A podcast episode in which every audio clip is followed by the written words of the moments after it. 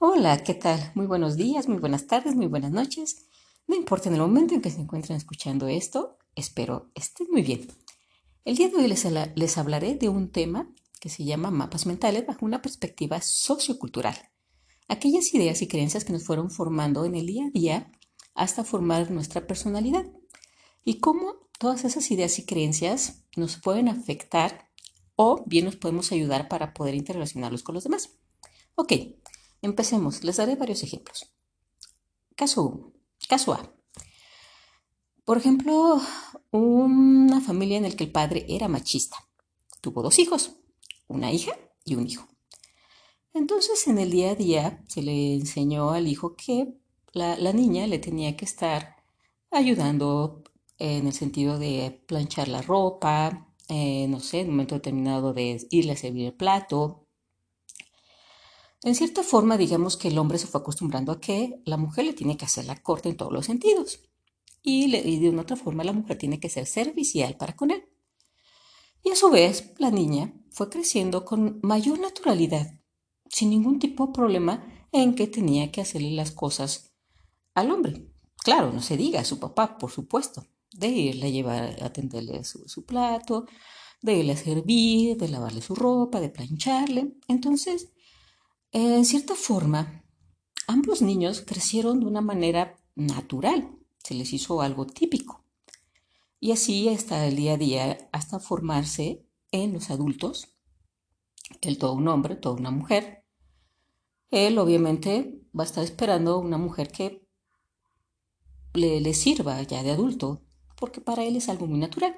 En el caso de la, de la niña, va a ser una mujer en la que se le va a hacer muy natural el poder servirle a un hombre, sin problema. Ok, vamos al caso B. Esta es otra familia en la que se encuentran unos padres que de una otra forma tienen una perspectiva de equidad y entonces de una otra forma van enseñando, no sé, también tienen un hijo o una hija y entonces les van enseñando, por ejemplo, que un día el niño tiene que trapear, un día la niña tiene que trapear, un día tienen que lavar los trastes, el niño, otro la niña, un día tienen que eh, barrer, lavar el patio, otro día tienen que lavar, perdón, tienen que regar las flores, las plantas. Y claro, entonces de una otra forma, también en el día a día, cada uno se les va haciendo algo natural. Incluso, por ejemplo, eh, se les puede llegar a, a manejar la situación de que si un día uno, por ejemplo, le toca al niño y tiene mucha, mucha tarea, se le puede ayudar a que llegue a un acuerdo y la niña puede ayudarlo. Y viceversa, también si tiene una actividad, entonces el niño puede, y la, niña tiene mucha, mucho trabajo, tiene que ir a danza, un curso que le surge, de manera inesperada, y no, no puede realizar su actividad, también se les puede enseñar que pueden apoyarse. Y muy bien, entonces van a crecer o vamos a llegar a unos adultos que se van a estar apoyando, eh, que saben que el apoyo es una parte medular en su día a día. Entonces, ¿qué va a pasar al final del día ya de adultos si comparamos, o no, no comparamos, si se llegasen a topar ya de adultos estas personas? ¡Wow! Obviamente, lo que fue el niño que creció en un entorno machista, se, digamos que llega a conocer a la, a la chica que, creó, que, se crió, que se crió en un entorno donde era todo de apoyo, entonces, ¿qué es lo que va a pasar? Por supuesto que va a haber problemas. Va a empezar, vamos a poder que son novios y todos, se casan y hasta el momento en que se casan y tienen una vida en común, empiezan a surgir este tipo de situaciones en su día a día. Entonces, aquí es algo muy importante. Ninguno de los dos es malo y ninguno de los dos está mal. Simple y sencillamente fueron su conjunto de historias y creencias en su día a día que les llevó a cierta personalidad. El problema más grande que podemos tener es que cada uno piense que eso que vivió o ese mapa que tiene es todo en la vida. Pero en fin, continuemos. Puedo poner otro caso. Caso C. La familia cuyo entorno se ha visto que eh, la mujer se casa y simple y sencillamente tiene que ser mantenida por un hombre. Y bueno, igual, tienen un niño o una niña. Entonces ellos van creciendo a lo largo del día escuchando a la mamá, por ejemplo, decir, ah, wow, fulanita ya se casó con tal personita y entonces este la provee de todo, la está manteniendo y wow, les va de maravilla. Y bueno, y luego pasa y no sé, te le ocurre que están viendo la tele y escucha a la niña a la mamá decir, perfecto, ve nada más, ok, así está muy bien, esa encontró, esa mujer encontró muy buen partido. La mantiene, le da todo, muy bien. Y entonces eso es lo que se convierte en el día a día de la niña. Entonces ella va a estar esperando de manera inconsciente, lo va a llevar que tiene que en el momento en que crezca, te tiene que encontrar a un hombre que la mantenga. Y entonces, así para ella va a ser algo muy natural porque fue lo que estuvo escuchando siempre. Ok, ahora veamos otro, otro, el caso de una familia en donde el hombre y la mujer, los dos trabajan. Los dos aportan de manera económica. Los dos hacen planes. Se sientan empiezan a hablar de lo que van a hacer. Incluso los niños, el niño y la niña escuchan a los padres que se han sentado y empiezan a hablar de la, de la economía, empiezan a hablar respecto a las colegiaturas, de los uniformes, y empiezan tal vez a formar algún tipo de plan y estrategia, aunque los niños en su momento no lo vayan entendiendo, pero van escuchando que los dos están poniendo de acuerdo, están hablando, están bien. Y, y así, siempre en el día a día, ven que su mamá trabaja, su papá trabaja, llegan, regresan. Y también eh, se les va a hacer algo muy, muy natural que el hacer planes, el conversar, el llegar a acuerdos, el hablar de dinero. Y inconscientemente la palabra de equipo. Equipo va a ser algo que va a permanecer a lo largo de su vida. Entonces, muy bien, ¿qué es lo que va a pasar ahora? Vamos a ver que es lo mismo. Los adultos se encuentran de estos casos, la mujer va a estar esperando un hombre que la mantenga. Mientras que el adulto, de los que eh, vivió con la situación y tiene el inconsciente de equipo, igual, vamos a suponer que se pretendieran o llegasen a casar o algo así. O sea, la, la mujer va a estar esperando que el hombre sea el principal este, es que sea el pilar principal económico, que la mantenga y ya. Y entonces el hombre va a estar esperando que la mujer este, sea una persona con la cual él pueda hacer un equipo. Y entonces volvemos a llegar al mismo punto. No va a ser que ella sea mala o él sea malo, que él sea huevón, incluso holgazán, y que no quiera cumplir con sus responsabilidades. Simple y sencillamente, ambos tienen mapas diferentes. Insisto, ninguno está mal, ninguno es malo. Simple y sencillamente, sus ideas y creencias va a ser lo que les puede llegar a causar algún tipo de problemas. Vamos a un último caso. Caso eh, de una familia cuyo entorno es conflictivo. Eh, son peleas, son discusiones. Incluso tal vez pudiera haber algún tipo de adicción ya sea alcoholismo o, drogadicción. ¿Qué es lo que va a pasar también en el caso de una niña que crece en ese entorno?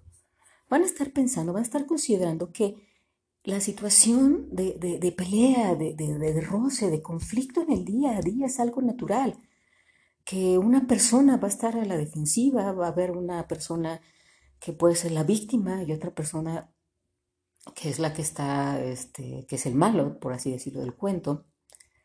entonces va a estar creyendo en que la familia, o más bien, va a estar de una, de una manera inconsciente, va a estar creando un tipo de aversión o un tipo de protección en contra de una familia, en contra de que él pudiese llegar o ella pudiese llegar a formar una familia más adelante, porque para, para esa persona simple y sencillamente la familia se, se traduce en conflicto, problemas, peleas, discusiones, fricciones, algo negativo. Ok, vámonos a otra parte. Vamos al último caso.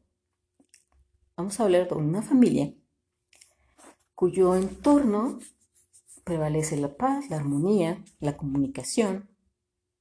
En un momento determinado, a los niños se les, eh, se les, se les apoya para que vayan a, a cubrir la actividad que gustan, ya sea danza, ya sea taekwondo, ya sea fútbol, ya sea natación. Y entonces eso, esos niños, invariablemente, al estar, ah, incluso también se les puede incluir, se les puede, perdón, inculcar la lectura o se les puede estar motivando a la lectura con algo que sea de su agrado.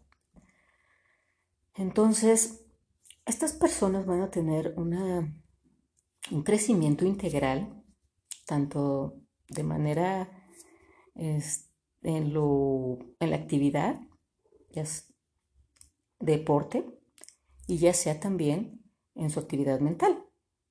Entonces, en un momento determinado también estas personas, esta familia, puede ser que igual tengan sus conflictos, tienen sus peleas y sus discusiones, pero han llegado a un acuerdo de que no, no lo hacen en frente de sus hijos y por lo tanto, esos hijos no saben tanto de estar peleados y discusiones de sus papás. No porque no exista, simplemente porque la familia así lo consideró. Tratarlo de manera independiente y adelante. Entonces, lo mismo, ¿qué es lo que va a pasar si juntamos a estas personas ya de adultos? La primera que estuvo pensando que, toda que la situación de familia es un conflicto, es pelea y discusión, no va a querer en su vida de hablar de matrimonio, por ejemplo, o de pareja vivir en unión libre similares. Y en cambio la, otra persona que ya creció de manera integral, pues no está pensando en que la familia sea algo de conflicto. Simple y sencillamente va a estar pensando de manera clara, con luz, con inmensidad de, opciones y que pueden estar creando varias cosas y actividades juntos. Entonces, con todos estos ejemplos que les he estado mostrando, a lo que quiero llegar es que definitivamente las personas, las personas no es que seamos malas. Las personas, yo creo más bien, que es lo que yo he hecho mucho hincapié en todo esto, somos ignorantes. Ignorantes y no, no, no es un mal plan, no es un mal término. Seamos objetivos, no podemos tener el conocimiento de muchas cosas. Todos en algún momento somos ignorantes en algún ámbito.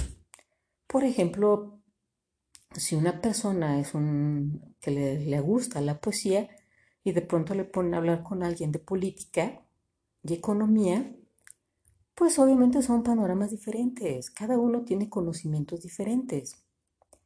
O no se diga a una persona, un atleta, a un gordito de oficina. El atleta su día a día está enfocado 100% a comer bien, las proteínas, las calorías, todo lo que le da energía. Ese es su día a día. Y él va a tener absolutamente todo el conocimiento de eso. Pero no va a tener el conocimiento que tiene el gordito de oficina, que se dedica en su día a día en la parte operativa, en lo administrativo. El atleta no va a saber nada de lo administrativo. Entonces, cada quien tiene sus partes específicas, sus fortalezas específicas. Entonces, volviendo a los mapas mentales de cada ser humano, es muy importante porque, por ejemplo, en todos los casos que les puse, es como si tuvieran una, eh, una manera mental, es como si tuvieran unas cinco casillitas, de acuerdo que les tocó vivir. Pero, ¿qué es lo que pasaría? Punto número uno, si son conscientes, si todas las personas fuéramos conscientes de lo que representa nuestro mapa mental, Punto número uno, ser consciente. Yo sé que de acuerdo a lo que viví, yo considero esto. Yo ya sé cuál es el mío, ya sé de qué está compuesto. Por ejemplo, en todos los casos que les puse, yo puedo decir, ah, ya sé, yo estoy, por ejemplo, en el cuadro de machista. Yo viví eso, esa perspectiva. Entonces, pero ¿qué tal?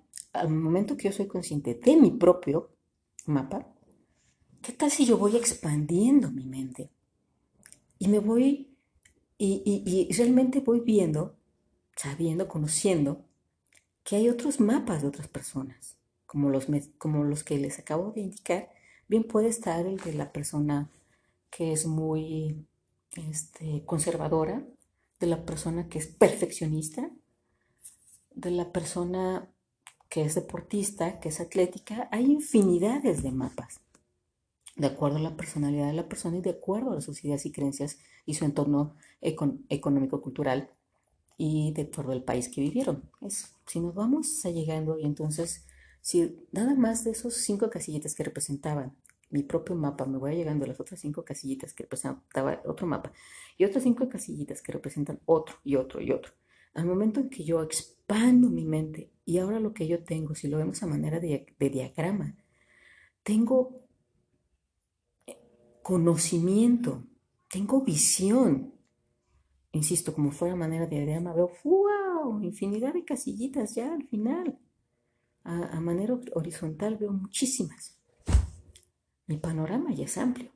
Eso me puede ayudar, por ejemplo, en mi día a día, si yo fuera un vendedor, y entonces yo identifico a una persona perfeccionista, ok, si yo llego todo fachoso, hablando de manera incorrecta, wow, por favor, definitivamente ahí empezamos a tener el problema. El vendedor no va a llegar muy lejos con esa persona perfeccionista. Pero ¿qué tal si ya medio lo ubicas, digamos, tienes tu prospecto y sabes que es perfeccionista? ¿Qué tal si te presentas todo íntegro, todo pulcro, hablando de manera adecuada, tratando de demostrarle el panorama más adecuado, llegando a el óptimo resultado que pueda obtener de entrada, yo creo que eso le va a resultar muy importante. Y lo mismo si tú estás hablando, se me ocurre que conoces a tu suegro y es una persona eh, machista y tú eres mujer y empiezas a tener peleas y conflictos con él, pues definitivamente no, no vas a llegar con él muy lejos. O bien, deja que seas, deja tu suegro, tu jefe. Tu jefe es machista y tú empiezas a crear fricción, también no creo que vayas a llegar muy lejos. Entonces ahí, una de dos, o tratas de fingir demencia en ciertas actividades, o bien simplemente reconoces que no vas a llegar lejos en ese tipo, con un tipo de jefe, jefe así. Y mejor, cortar por lo sano. Entonces, insisto, realmente esto es muy mágico, muy interesante porque en el día a día de verdad que nos ayuda infinidad para poder ser mejores, para poner nuestras relaciones, para no desgastarnos. Hay veces que simple y sencillamente con estar con estar conscientes con el tipo de mapa que tiene una persona con el que tenemos mucha fricción, realmente nos va a ayudar siempre, siempre. O sea, y generalmente lo, lo más problemático es cuando estamos hablando a nivel pareja, porque de nada nos va a servir, insisto, si, si, si, si el hombre que creció con la idea de formar equipo con una mujer y la mujer, y se encuentra una mujer que simple y sencillamente quiere ser mantenida por un hombre, entonces, pero dan, desde la perspectiva económica y los dos se cierran, cada uno lo que vivió, no van a llegar a ningún lado. Existe una pequeñísima, una pequeñita posibilidad de que tal vez el hombre, un ejemplo, que vio con la situación de eh, vivir en equipo, dialogue con la mujer y le diga, ok, tal vez yo puedo hacer esto, pero sabes que tú me vas a tener que ayudar en esto, en esto, en esto, en esto, en esto, en esto, y en esto, y en esto, en esto, en esto. Entonces la mujer, a pesar de que ya tiene su, así, de que la mantenga y el principal pilar económico sea, Tal vez ella pueda ayudarle un poquito a la parte de idea que él tiene de equipo.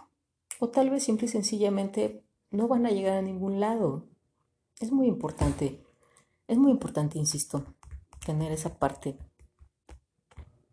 Poder tener la capacidad y la conciencia de identificar lo que nosotros tenemos, lo que es nuestro mapa y el mapa de las personas con los que nos interrelacionamos.